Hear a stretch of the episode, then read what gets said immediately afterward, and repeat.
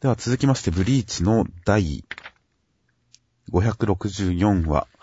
レンジさんは、ヒヒオザビマルという名前の挽回だと思っていたのが、実は違う名前で、ソウザビマルというのが本当の名前でした。本当の名前を呼んだらすごい強いんで、スーパースターさんも一撃でした。という展開でした。いやー、強かったですけど、ヒヒオザビマルって本当の片方の名前だけ教えられてたレンジ君かわいそうって思いました、ね。いやー、それは俺も思いましたね。一応、もうすごいフォローはされてますけど、作中でも。でもやっぱり、その、半分の挽回ではしゃいでたレンジ君かわいそうと思いましたね。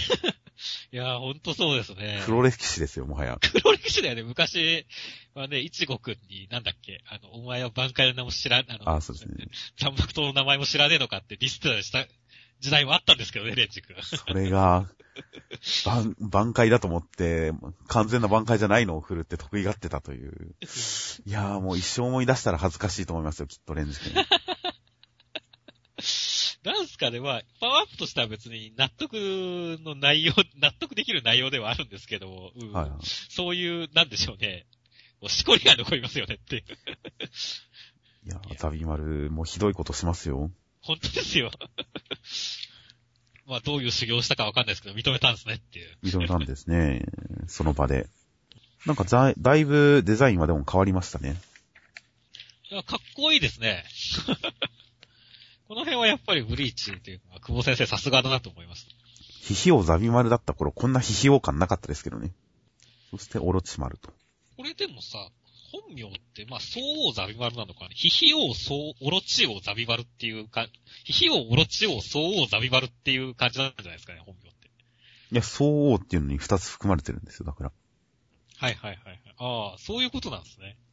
これは単なる技名ですよ、だから。技名というか、部位名というか。その挽回した時に呼んでる名前が本名ですから。挽回、そうザビマルっていうのが本名ですから。はいはいはい。なるほどね。そしてスーパースターさんは真っ黒クエと。まあ、しょうがないですね。なかなかいいキャラだったんですけどね。最後は見せ場もなくっていう。味方になる展開も考えてたんですけどね、僕の中では。そしてジェームズ君が死なないのは、スーパースターさんのマスキュリンさんの一部だったからということが分かりました。自作自演だったんですね。自作自演だったんですね、確かに。うん。我が輩とお前は一心同体って、まあ、自作自演だったんです。自作自演だった。自分で自分を褒めて盛り上がってたんですね。うん、ある意味ではすごい人だよねっていう。悲しい男ですよね、マスク、ね。うん、そうだね。スーパースターとは何だったのかっていう。こっちはこっちでやっぱり白馬さんみたいな第二の人格ってことだったんでしょうね。で、まあ最終的には完全に小物感を出して負けちゃいましたしね。クソがクソがクソったれがって言ってますからね。いやーまあこれはちょっと負けるべくして負けましたよ。うん、かっこつけてないと負けますから、ブリーチでは。そう、そうなんですか？いや、まあわかりますけどねっていう まあね、かっこいい方が勝つのがブリーチですからねっていう。ということで、スーパースターさん、マスクド・マスケリンさん、さようならということで。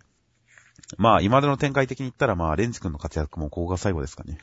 いやいやうん、まあまあ、確かになんか、全部語っちゃった気がしますからねっていう。ブリーチャー能力出したら、一回出た能力はその後なかなか通用しないですからね、やっぱり。いやいや、まだこう、何変身がもう一段階か二段階くらい残ってますよ、絶対。さすがにないと思いますよ。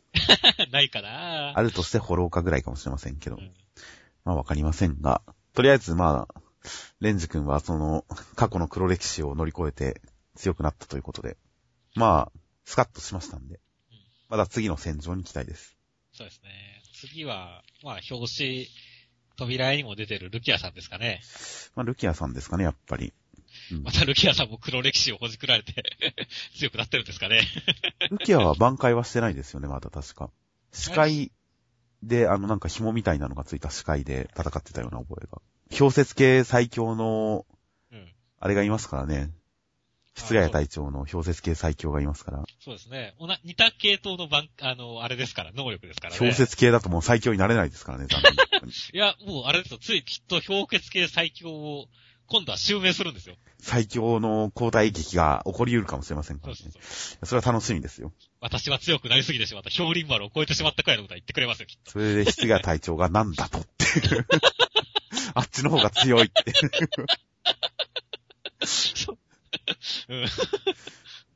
そういう展開もあるかもしれませんからね。いや、これであの、バーニング、バーナーフィンガーのあの名前忘れちゃったけど、あの人と当たってそれやったら笑えますよ。ああ、楽しそうですね、それは。いや、そっち側もルキアサイドも楽しみです。楽しみですね。では続きまして、こち亀の、えー艦これ回でした。はい、艦これ回ですね。まあ、カンコレは大大流行りですからね。そうなんですよね。僕まだ提督じゃないんで、まあ、僕もそうですね。いまいちこの、ね、周りのツイッター情報とかくらいしか入ってこないんですけど、周りのカンコレやってる提督の。ツイッターの情報くらいしか入ってこないんですけどもっていう。はいはいはい。まあでも、カンコレそのものよりも僕はなんかこの、この海物ラジコンの世界っていうのはちょっと面白かったですね。あ戦あ。艦のミニチュアをかなり大きく作るとかね。はいはいはい。特撮、火と水は縮小できないから、ミニチュアを大きく作るっていううんちくとか、はいはいはい。この辺はだから、ちょっと面白かったですね。そうですね。対戦はプールでやるとかねっていう。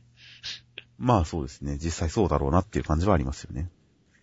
ということで、残念ながら僕もカンコレ造形が深くないので、あれですよ、まさにあれです。サーバー待ち。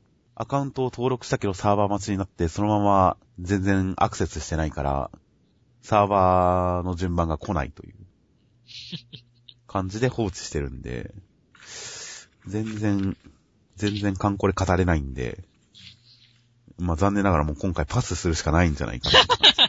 でも一応仕組みはわかりますよ。やってる人周りに何人かいますんで、この中波すると服が脱げるっていうのもわかりますし。そうなんだよね。だからこの中波したら服が脱げるんじゃねえかって言って盛り上がってるっていうのは、すごくいいなと思いましたね。そうですね。そしてそれを冷静に突っ込む、突っ込まれてて何言ってるんだろう、この人たちっていうね。そのノリはちょっと良かったですね ノリ面白かったです。男の夢があって、男の夢なんです。まあ男の夢ですねっていう。男の夢ですよ。服が弾け飛ぶなんて。ということで、カンコレ会。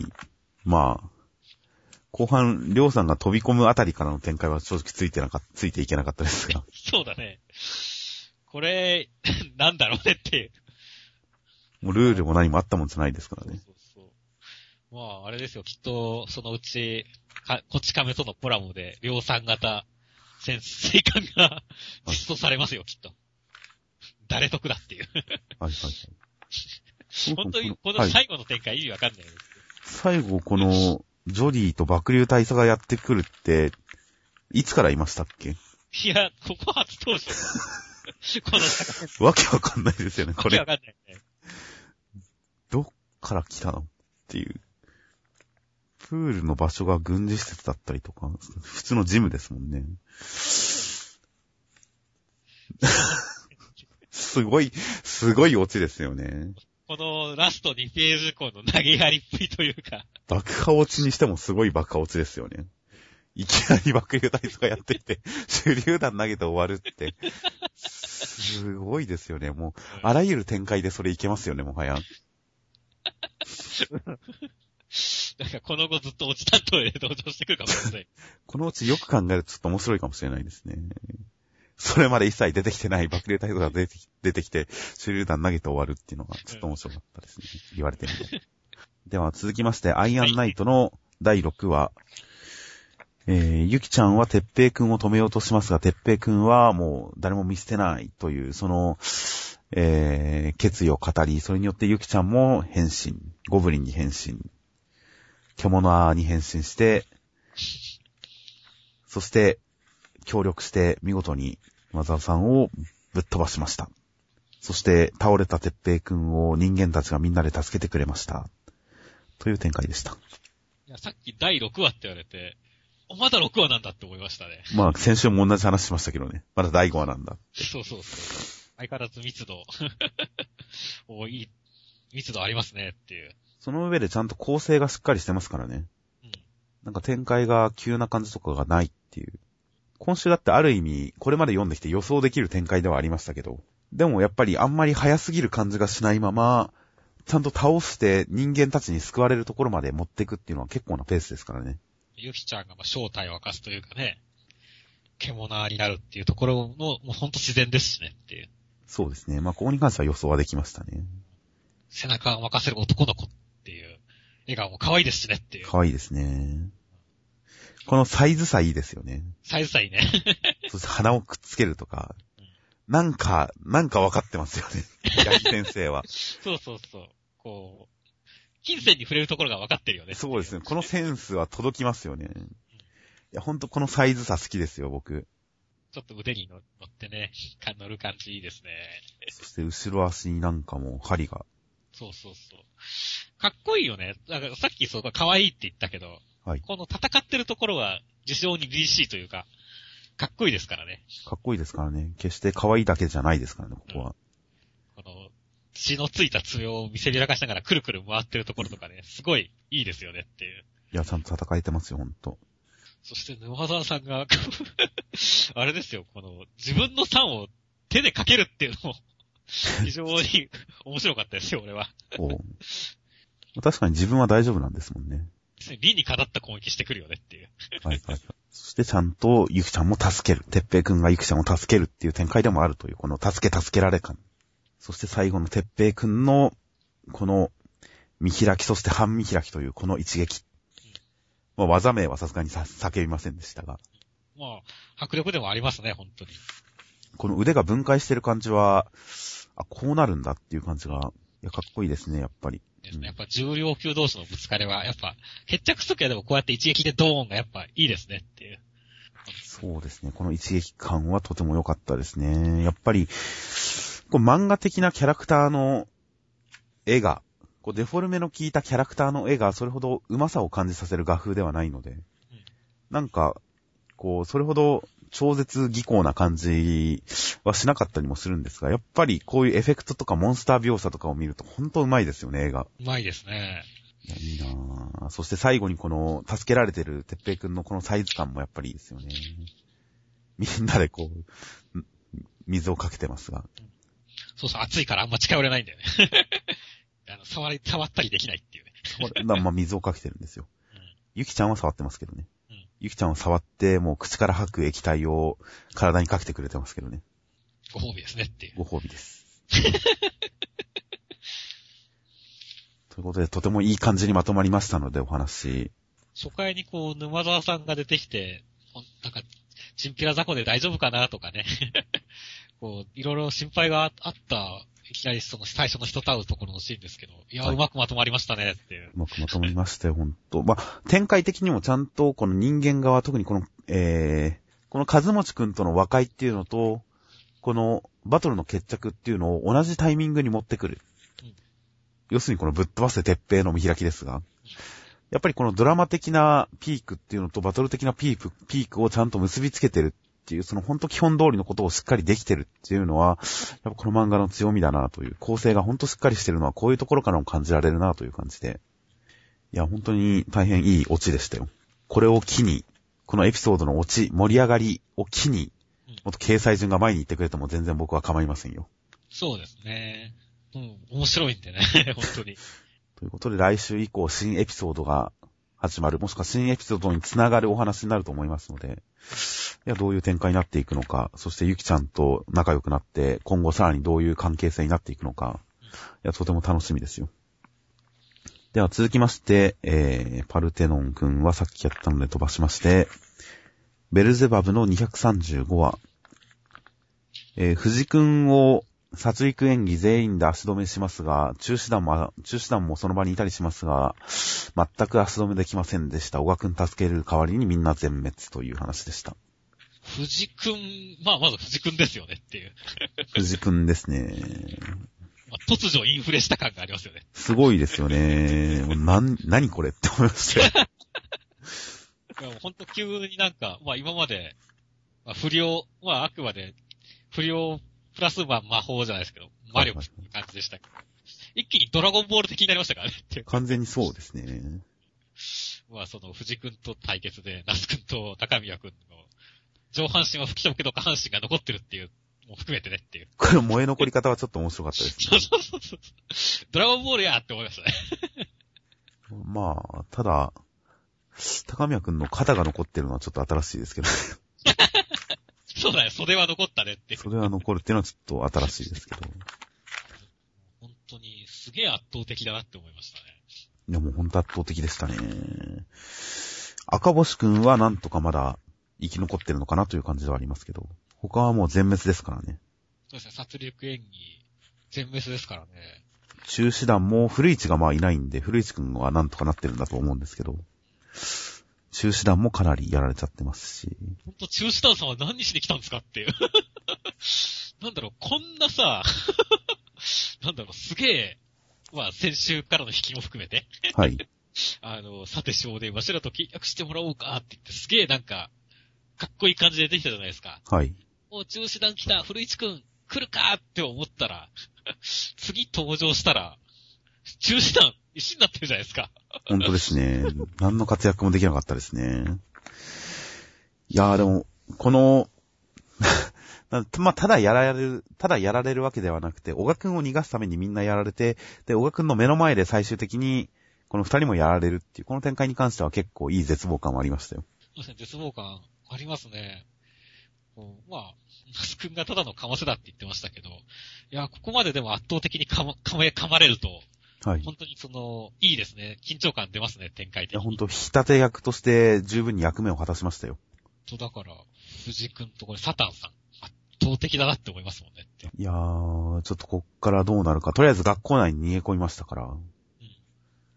えー、誰が生き残ってるんですっけねっていうレベルですけどね。もう本当に古市君、生き残ってるのかな古市くんはまあ多分生き残ってそうな気がしますけど。古市くんと、あの、東条はまだ生き残ってますよね。そうですね、出てきてないですからね。国枝さんはどうなんですかね？国枝さんも多分、この石の中にいないからには、古市と一緒になんとか難を逃れてるんじゃないかと。メインのメンツだとそのくらいですかね。ということで、古市くんと、古市くんと、小賀くん、東条さん、うん。国枝さんによる学校での週末世界生活が始まるのかなと。いや、学校内にとりあえず逃げ込んだんで、学校内どうなってるか、そこでどういう風に生活するのか楽しみですよ。では続きまして、8東京23区の第17話。まあ、8たちは、おとねさんの聴覚などを利用して、なんとかアポロンの元へ行こうとして、なんとか発見し、発見したら、えー、荒久根さんがやってきて、アポロンカッターの弱点を押してる代わりに、伊賀くんを差し出せという取引を持ちかけてきて、その取引に乗ったところで、弱点を聞き出すより前にアポロンさんがやってきて、荒久根さんを真っ二つにしちゃいましたという展開になっていました。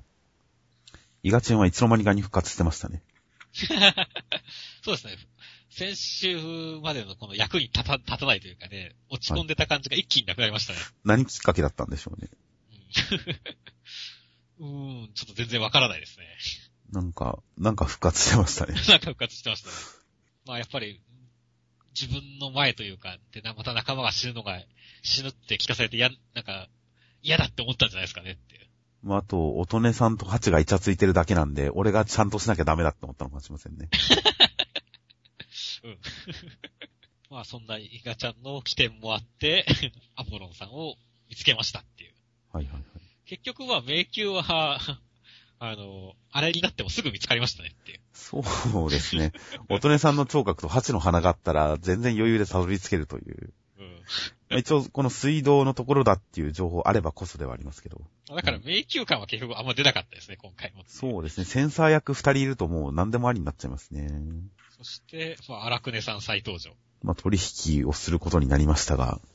あここはね、なんか別に頭のいいキャラがいるわけではないので、難しいところではあると思うんですけど、はい。やっぱりこう、相手の、あれにそのまま乗るんじゃなくて、相手のそれをやった上でこう、なんか一歩飛び越えるような展開って欲しいですよねっていう。ああ。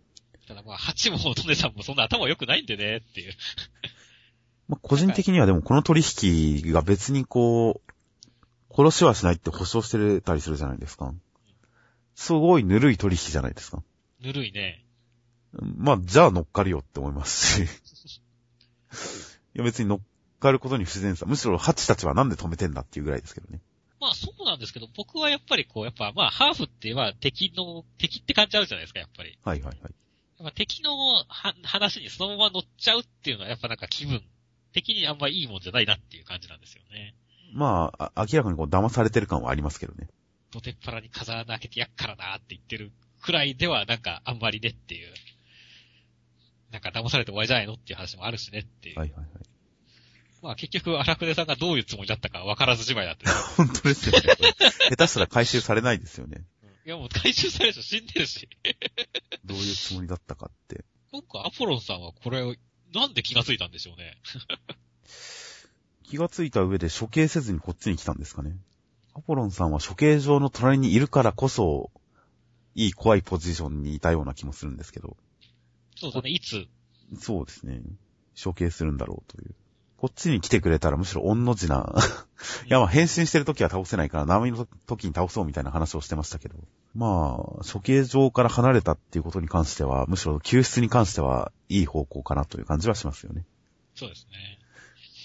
僕はこう、アポロンさんがまあ、無邪気なる暴虐の王って柱があるから、あれかもですけど、どこまで計算づくでどこまでが天然なのかわからないんですよねっていう。そうです。いやまあ、計算するような要素って何かありますか？いや、つまりこのハッチたちの存在に、はい。こう、気がついてきた、まあ気がついてきたんだけどさ、はい。これが偶然なのか、こう、すごいやっぱり、知略というかさ、センス、あの、偶然なのか、その、知覚、あの、知覚的というかまあ、意識的なもんなのかっていうところね。ああで、。結構大事な気がするんですよね。それはまあ来週さすがにははっきりさせるとは思いますけど。まあ今後の展開はポロンさん、うん、まあ暗殺の流れはまたなかったことになるんですかね。まあもう気がつかれちゃってるしね。変身されちゃってますからね、変幻。まあどうなるかちょっと読めないので、来週戦うのか戦わないのかっていうところから、まずはどうなるか。ドラキリーさんもレニさんも役に立たないですからねっていう。そうですね。ハーフ一体に捕まってどうしようもないぐらいな感じなんですね。うんまあこのキマイラっていうのは超強いんでしょうけど。キマイラってこんなんだっけ？まあ、合成獣全般を指すんじゃないですか。だから。まあ、お一番有名なのはやっぱりライオンにコウモリ。ライオンの頭とヤギの胴体、毒蛇の尻尾。まあ、いろんな説があるらしいですが、キマイラ。これはわけがわかんないですね。わけわかんない。もうヤマタノオロチみたいに見えるけど。そうですね。多頭竜なんで、ヒュドラとかそういう感じがしますけどね、どっちかっていうと。まあ、ドラキリーさんは残念ながら、こいつ一人で手一杯ということで。口からなんか吐いて、お互いに吐き合って、もう気候が保たれてるらしいんで、このエピソード終わるまでずっとこれやってんのかなっていう感じですね。なんかアポロンカッターで死んでないかな。さっと一撃で、うんキマイラさんも真っ二つってありえますね。便利だな、アポロンカッター。ということで、まあ来週どうなるかはわかりません。続きまして、恋のキューピッド焼け野原人の第16話、吉丸くんが解決すべきラブ力の高い人というのの最後の二人は、えー学校の底辺の帝王の下根と、えー学校でもう最も人気のあるトップである生徒会長の人でした。陣長下さんってすげえ名前だな。陣長下さんでした。ということで、その頃ゴルゴンさんは下根の兵が当たって死んでましたという展開になっていました。残りの二人に下根がいるっていうのはなんとなく想像はついたことではあるんですけども。僕はあんまりそんなに考えてなかったですよ。先の展開を。全く予想してなかったですよ。ただ、うん。個人的にはなんか下根の根性を叩き直すみたいな話になるのかなとか思ったんですけど。はい。なんか普通に、なんか下根くんをピュアって言っちゃってるんで、びっくりしましたねっていう。いや、まあそこはギャグですけどね、当然。ギャグですけど。まあ明らかに性欲よりもっと別の人間的なダメな部分いっぱいありますからね。そうなんですよね。普通に人間としてダメな感じがありますから。まあ、その点で言ったら、まあ、まあ、いギャグのためにあえて言ってる、無理して言ってる感じはしますけど。なんでしょう、あんま下根くんに応援したい要素がないんでねっていう。こう、ギャグキャラとしてはまあそれなりに面白いんですけれども、はいはいはい。こう、こう恋愛を成就させるってなった時に、こう、下根くんを応援したいっていう気持ちが僕の中に全く湧いてこないっていう。まあ、彼女とのデザイ出会いで女子水、女子水泳部の更衣室に侵入しようとして、そして出会ったっていうのも、これ、その彼女に助けられたっていう話をした後、最後に、まあ、更衣室には後日改めて侵入したんだから、擁護できないっていう。擁護できない。まあ、確かに下根くんをまず一から強制するべきなんでしょうね。次回からはそういう話になるのかもしれませんよ。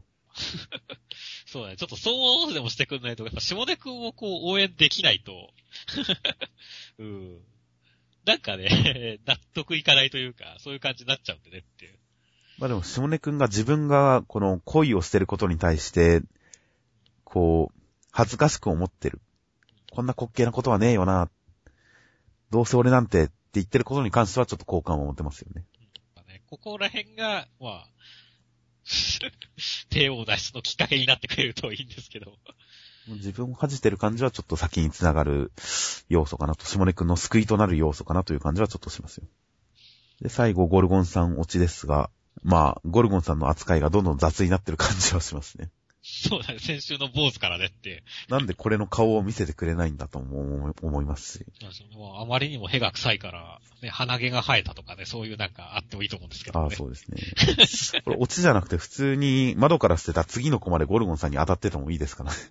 そうそうそうそう。一コマだけそれが差し込まれてても面白いですからね。いや、ゴルゴンさんの扱いがなんか、もうちょっとちゃんとしてあげてほしいなと思いますよ。そうですね。ちゃんと、ちゃんとボケるキャラですからねって。この漫画において大事な要素ですからね、ゴルゴンさんは。まあ、もちろん、落ち要因としてとても重宝してるのは、重宝してるのはわかるんですが。もっとちゃんとボケさせてあげてほしいですよ、ゴルゴンさんにも。そうですね。まあ、ゴルゴンさん、ボケでこそゴルゴンさんですからねっていう。ということで、来週もゴルゴンさんに期待です。はい。では、最後に目次の、えー、コメントを見ていきますと、何かありましたか？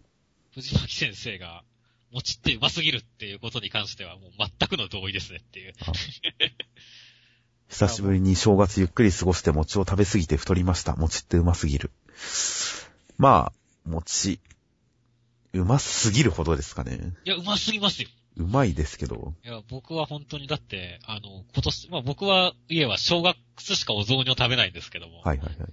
お雑煮を最後、これ今年の最後のお雑煮だかって朝方お雑煮を僕泣きながら食べましたよっていう。わかりました。じゃあ、今深夜11時40分ですが、この後食べますよ、餅を。うん。夕飯、夕飯あんまり食べてないんで、今日はまだ。うん食べて、太りますよ、じゃあ。寝る前に食べて。餅の快感を味わっそこま。で言うなら、バター、バターと砂糖と醤油とかで食いますよ、じゃうんあ。ますます、カルちゃんと BMI が高くなっていく。うんあとは、そうですね。ソウルキャッチャーズの新海先生、ライトウィングが重版されます。僕自身も大好きな作品です。本作3巻と共にぜひ。ということで、ライトウィングが重版ですよ、重版。中半されましたね。作家にとっての福音たる重版がもたらされるという、このタイミングで。すごいですね。いや、ほんとソウルキャッチャーズ来てるってことですよ、それだけ。過去作が重版されるんですからね。いやー、素晴らしい。素晴らしいですね。まあ、ライトウィングは まあ、非常、まあ、いろいろ惜しい作品でもありましたからねっていう。面白いは面白いんですよね。面白いは面白いですけどね。ただ、それがこう、わざとなのか、う 自己的に面白いのかが、ちょっとその当時はまだ分かんなかったっていうのはちょっとあるんですけど。ん。うん。今にしてみれば、やっぱり新海先生あり、ありきの、新海先生の手腕があってこその面白さだったんだなって確信は持ってますけど、当時は自己的に面白いのかっていう疑疑いがありましたから、まあ評価は難しかったんですけど、いやまあライトウィング面白いですからね。後半も怒涛の勢いがありますし、特にまあ、あの人が出てきてからは、怒涛の勢いがありますからねっていう。そうですね、ライトウィングおすすめです。そうですね。ねおすすめです。